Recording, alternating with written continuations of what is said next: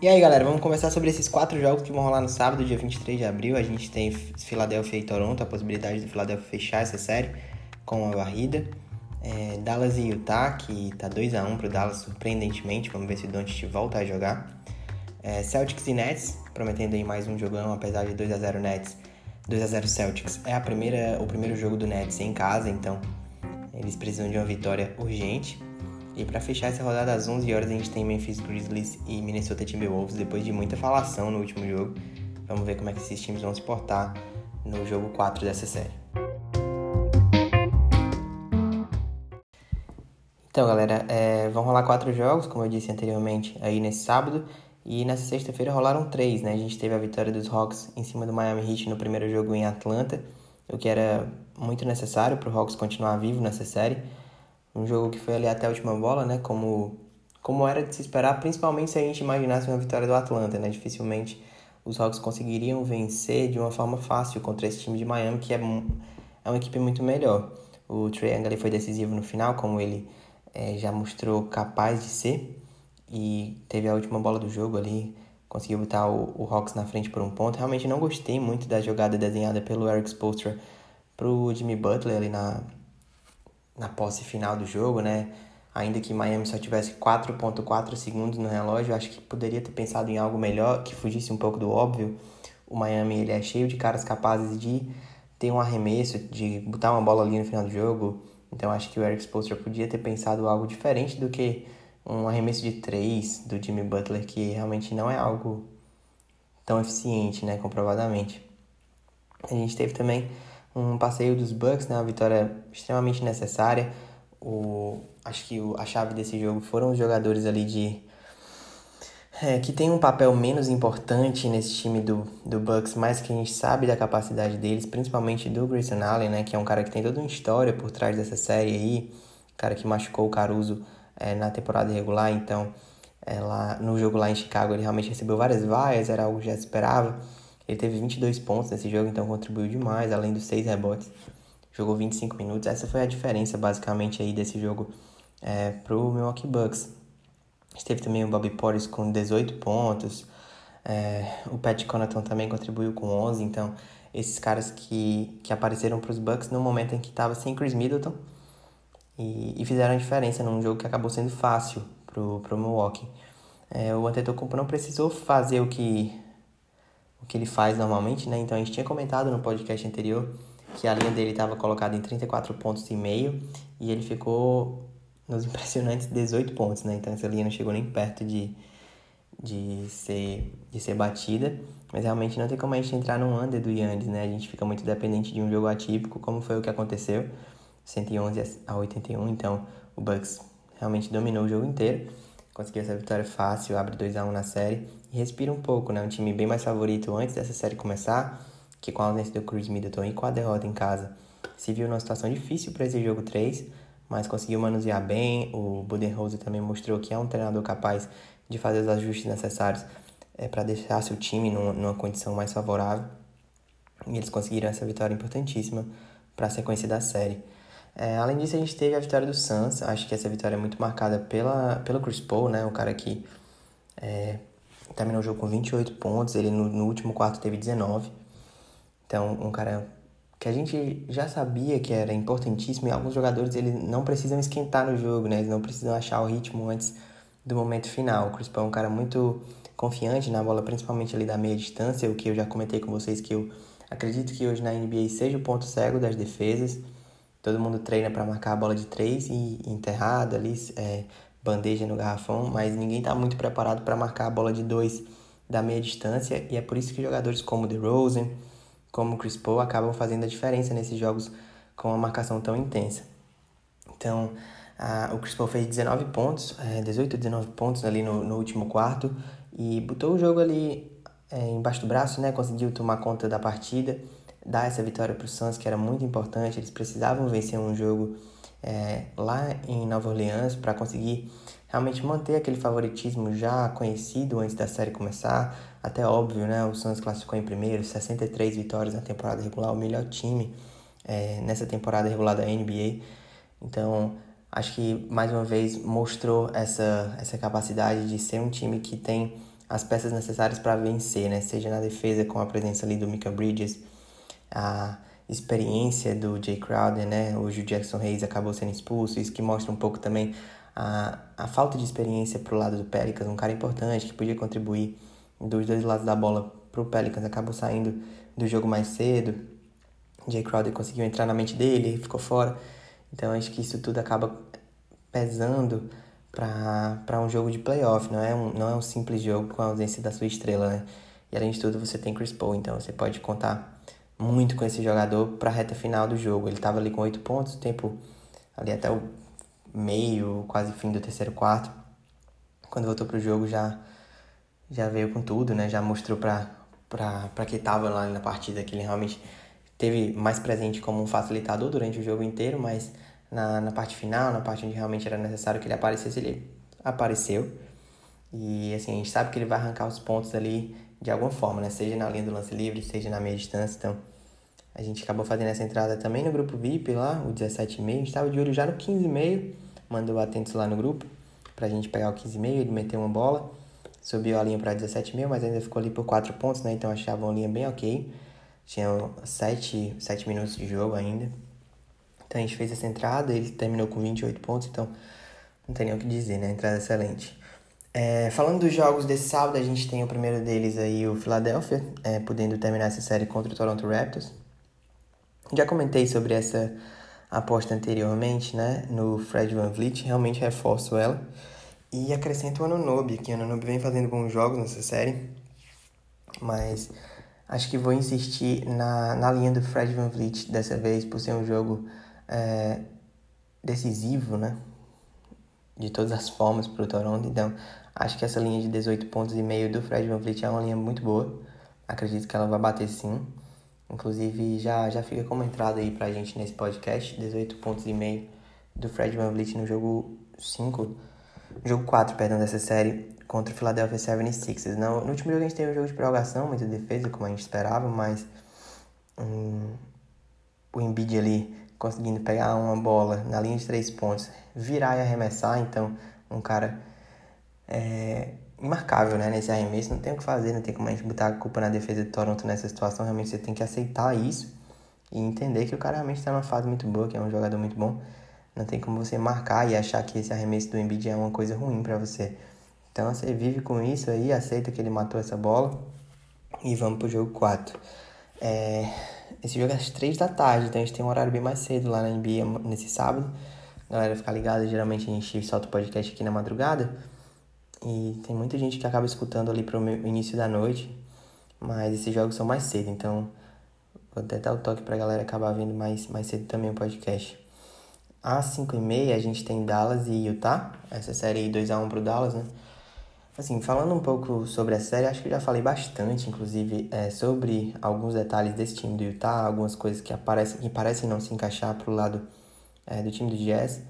É, não vou ficar me repetindo muito, então quem quiser ouvir é, pode escutar os, os, podcasts anteriores, mas assim, falando um pouco sobre a história do último jogo, é, o Dallas ele arremessou 42,9, né, 43% de aproveitamento nas bolas de três, o que é excelente é algo acima da média. Então, assim, isso, isso não é por acaso, né? Isso também tem muito do, do Gobert, tem muito da possibilidade dos arremessadores de Dallas estarem em uma posição muito favorável para esse arremesso, fazendo aquele arremesso praticamente de treino. Isso aumenta, obviamente, a, o aproveitamento, né? A porcentagem. E foi o que aconteceu no jogo, no jogo 3. Dallas abriu 2 a 1 A gente ainda está na expectativa do Dante de voltar para essa série. Ele ainda até já chegou a se vestir, né, para o jogo, pro jogo 3, mas, mas realmente não participou dessa partida, ficou ali do lado de fora o tempo todo. Vamos ver se ele vai, vai jogar. Já tem uns vídeos dele aí rolando, né, fazendo embaixadinha, brincando ali, parecendo estar confortável com, com a bola. Então, assim, o Doncic pode voltar a qualquer momento, é mediante a necessidade também do Dallas, que parece estar se virando bem nessa série mesmo sem, sem ser o principal jogador. É, não tem como fugir aqui e esperar algo diferente de uma vitória de Utah em casa. Acredito que o Queen Snyder vai estar muito mais apto, muito mais propenso, na verdade, a fazer a troca que ele precisa, né? Ele fez isso na última, no, na última partida, mas demorou bastante e ainda no, no, último quarto chegou a insistir com, com o Rudy Gobert em quadra, mas durante muito tempo ali na, no, segundo, no segundo período ele acabou colocando o Eric Pascal para jogar na posição 5. Eu acho que isso deve acontecer mais cedo. É, realmente, assim, o Gay não deve jogar, né? Ele deve colocar o Pascal como aconteceu, então acho que isso deve acontecer também né, nessa partida de sábado pelo lado de Utah. Uma participação grande do, do Eric Pascal no jogo, o que traz mais mobilidade para a defesa do Jazz, é, deixa um pouco mais parecido o jogo né, entre ataque e defesa. A gente viu que também algo que aconteceu bastante quando o Gobert não estava em quadra foram os armadores do, do Maverick sendo bem mais agressivos em direção à sexta. Então, com o Gobert em quadra, a gente via muito arremesso de três. Já sem ele, muitas vezes os caras batendo para dentro, sabendo que não tem proteção de aro. É, o Jim Weed, o Jalen Brunson também. Então, é, expondo algumas deficiências defensivas do time do Jazz, ah, inclusive do próprio Donovan Mitchell. A gente vem, acho que nesse playoffs a gente vem é, vendo algumas, algumas estrelas mostrando ali é, ou qualidades que a gente ainda não percebia tanto ou deficiências que a gente não teria notado. Acho que um, dois, dois fatos gritantes aí é, entre o Donovan Mitchell e o Jason Tatum, né? O Jason Tatum, além de ser o principal pontuador de Boston, talvez um dos principais jogadores, um cara que tem capacidade de ser MVP de uma prova final da NBA, ele tá marcando o Duran de uma maneira inacreditável nessa série contra os Nets. Ele vem anulando o Kevin Durant durante é, esses dois primeiros jogos da série entre Celtics e Nets. E a gente não vem vendo uma possibilidade, uma capacidade tão grande do Donovan Mitchell fazer a mesma coisa para o lado do Utah. É um cara que contribui ofensivamente, que é muito atlético, a gente já sabe disso, mas que defensivamente ele ele está sendo atacado por jogadores como o Dinwiddie, como o próprio Jalen Brunson também, e isso não deveria acontecer. A gente sabe que outros jogadores têm uma limitação física, né? O Jordan Clarkson, o, o próprio Mike Conley também. Mas eu não esperava tanto que o Donovan Mitchell fosse um, um ponto fraco também dessa defesa do, do Utah Jazz. E vencendo. É, não tem como a gente fugir desse pensamento de que o Jazz vai ganhar. Eu voltaria a fazer essa entrada na vitória do Jazz, realmente. Principalmente, né? Se o Doncic não for jogar. Se o Doncic jogar, a gente já segura essa entrada, não faz não mas até agora sem o Doncic a gente faria essa entrada no Utah Jazz. Imagino que eles venham muito mais dispostos a fazer os ajustes necessários para ganhar esse jogo. Seria trágico que o Dallas fizesse um 3 a 1 nessa série, dificultaria demais a vida do Jazz para classificar nesses playoffs. Então imagino novamente aí uma vitória do Jazz, ainda que eu tenha pensado isso no jogo no jogo 3 e não tenha acontecido. A linha do Donovan Mitchell tá super alta, né? 30 pontos e meio. A gente sabe que ali é, essa linha, inclusive, no último jogo, no intervalo, ela estava em 17,5, foi quando a gente fez a nossa entrada.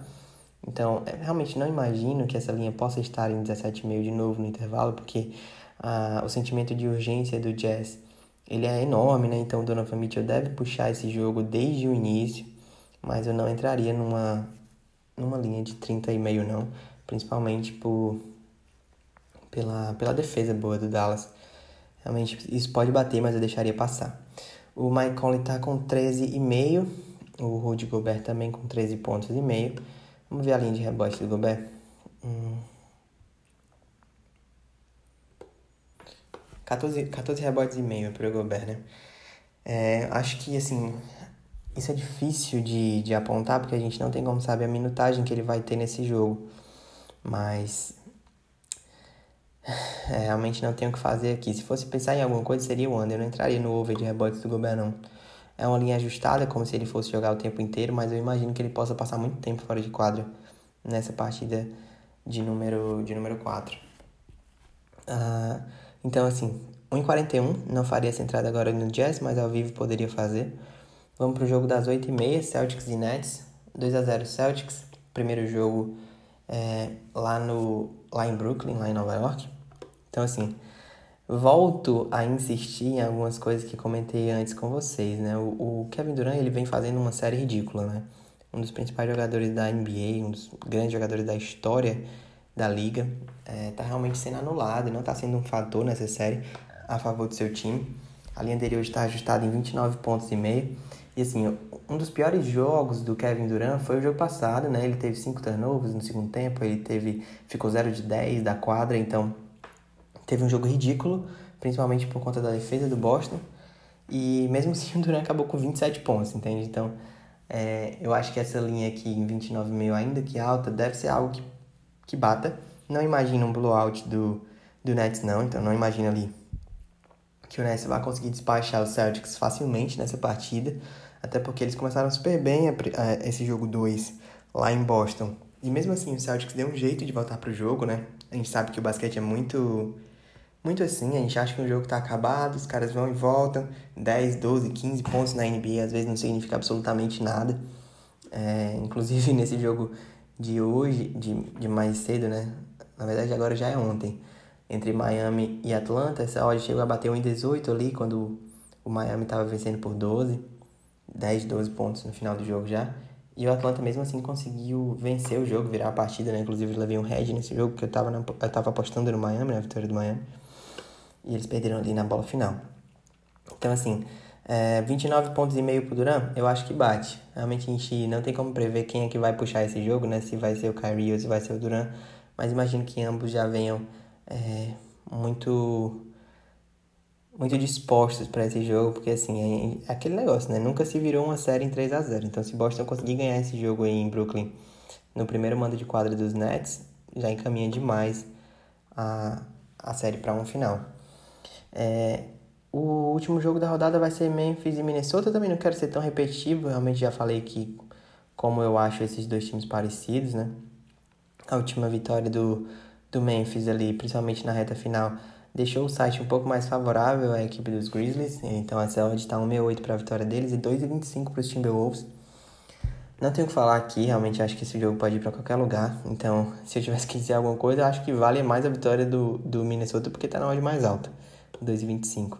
Mas não era uma aposta que eu faria, não. A linha do Jamoran está em 28 pontos e meio, a do Anthony Edwards em 23 pontos e meio. Uh, D'Angelo Russell tá baixo, né? 18,5 e o Carl Anthony Towns em 24 pontos e meio. Se eu fosse é, falar de algum desses jogadores, acho que o Towns deve vir para um jogo bom.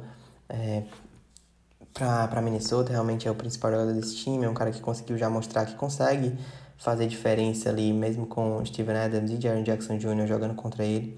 Então acho que ele pode realmente ser um fator novamente nessa série aí a favor dos Timberwolves. A gente tem em relação a assistências, a, a linha mais alta desse jogo ela é do Jamoran, né, em 8, pontos, em 8 assistências e meia, ao de 1,83. Acho uma linha alta. É... Enfim, Antônio Adams 3,5, Desmond Bain também 3 assistências e meia. Vamos ver a linha de 3 pontos aqui do Desmond Bain. 3,5. É realmente uma linha também bem ajustada. Acho que assim, esse jogo não, não, não penso em nada para fazer não. Eu, eu, pularia esse jogo. Realmente é aquele jogo que você bota para assistir e fica ali curtindo. Eu não gosto muito dessa série para apostar, principalmente na casa do, do Timberwolves. Eu prefiro apostar a favor de Memphis, mas quando eles estão é, em casa. A aposta que eu deixaria para para nossa para nossa noite de NBA seria ao vivo no Utah Jazz. De novo uma vitória do Utah Jazz ali na, naquela odd padrão, né? A partir de 1,70. É algo que eu acredito que vai acontecer. É, e também, isso, isso dependendo também da volta ou não do Luca Doncic. Se o Doncic voltou, segura. Mas sem ele, a gente vai na vitória do Jazz ali a 1,70, 1,80. E no jogo entre Nets e Celtics, vamos de novo é, confiar no Duran, né? Um outro podcast atrás, acho que dois antes desse, a gente falou, né? Não, espera ao vivo, se chegar a 24,5 do Duran, pega. E novamente é, é essa a ideia. O Durant tem aqui 29 pontos e meio agora. A gente espera essa linha baixar ao vivo, ali um começo ruim do Durant, ou não tão, não tão quente assim. A gente pegar uma linha mais baixa, é, que ele deve, ele deve cumprir, principalmente num jogo pegado, que deve ser o que acontece nessa partida aí entre Celtics e Nets, principalmente por essa necessidade enorme do Nets vencer esse jogo. Deixa eu dar uma olhada aqui se, se o site já abriu, agora são 4 e 10 da manhã. É, vamos ver se o site já abriu as linhas do NBB. Abriu sim, abriu sim. Então, Pinheiros e Corinthians, menos 2,5 Pinheiros. É, e Paulistano e Rio Claro. Putz, acho essas linhas boas, hein? Então, assim, ó, a gente tem o Pinheiros para ganhar do Corinthians a vitória 166. Eu acho essa, acho essa uma boa odd. Ainda não tinha visto essas linhas, tô vendo pela primeira vez. A gente abriu há pouco tempo. Acho uma boa essa vitória do Pinheiros aí. Então, pegar um menos 2,5 a 1,86. Então, a própria vitória 166. Acho que o Pinheiros é bem mais time que esse Corinthians. Deve ganhar esse jogo, fazer 2 a 0 na série e se classificar. Essa série já tá 1 a 0 pro Pinheiros.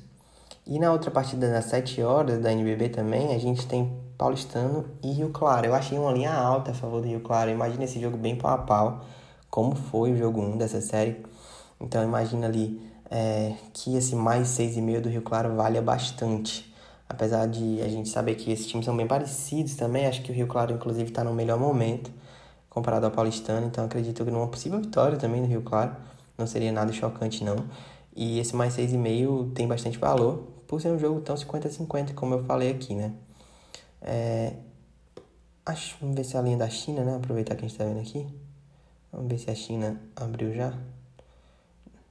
Não.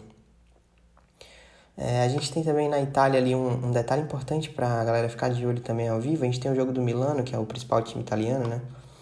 É, e a gente tem uma linha estranha, se alguém puder ver, né? Tipo, cara, dá uma olhada nessa linha, o que é que tá acontecendo aqui?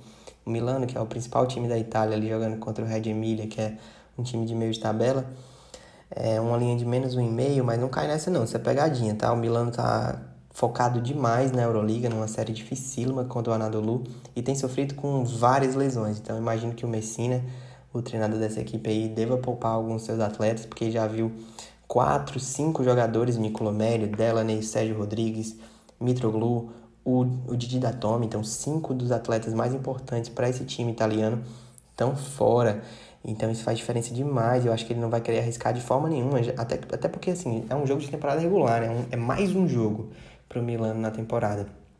E essa, essa série para eles da Euroliga é super importante. Inclusive, ele deu uma declaração até que eu achei meio, meio feia, assim. Ele falou que tá, é impossível ganhar do Anadolu, porque parece que todo dia vem uma lesão diferente. E assim, a série tá empatada em 1 a 1 né? Então o cara jogar a toalha com uma série em 1 a 1 ainda que vários dos atletas principais deles estejam machucados, eu acho que é é meio que tirar a responsabilidade, né? Tipo, falar assim, ah, se, a gente perder aqui, pô, é porque os caras se machucaram. Não acho isso legal da parte dele, não. E eu acho que também muito por isso ele deva preservar demais os atletas e não correr nenhum risco nesse jogo contra o Red Emília é, nesse sábado. É, no, aqui na, na Espanha a gente também tem vários jogos interessantes, isso é, é bom você ficar de olho nas tabelas, né? Dar um jeito de achar a tabela aí. E e ficar de olho em quem que tá brigando por quê, porque nesse, nessa, nesse período da temporada isso importa bastante, né? O que é que os times estão brigando? Então a gente tem os jogos desesperados ali também no domingo, tem Andorra e Burgos ali, que são dois times que estão lutando contra o rebaixamento.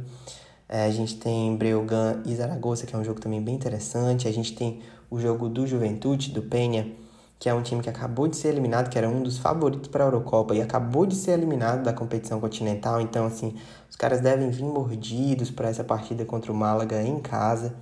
Então, é um jogo também que eu espero bastante do Juventude, né? Agora essa vitória tá 1,33 e não é algo que eu faria, mas ao vivo eu vejo valor em algum ML, alguma coisa a favor é, do Penha.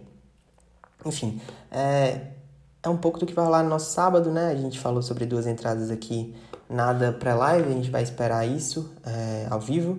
Então, a vitória do Jazz, naquela hora de padrão, né, uns 70 e 80. E o Kevin Durant ali, se chegar a 24,5, 25,5, também é uma entrada bem confiável para esse jogo entre Celtics e Nets. Valeu, galera. Falou!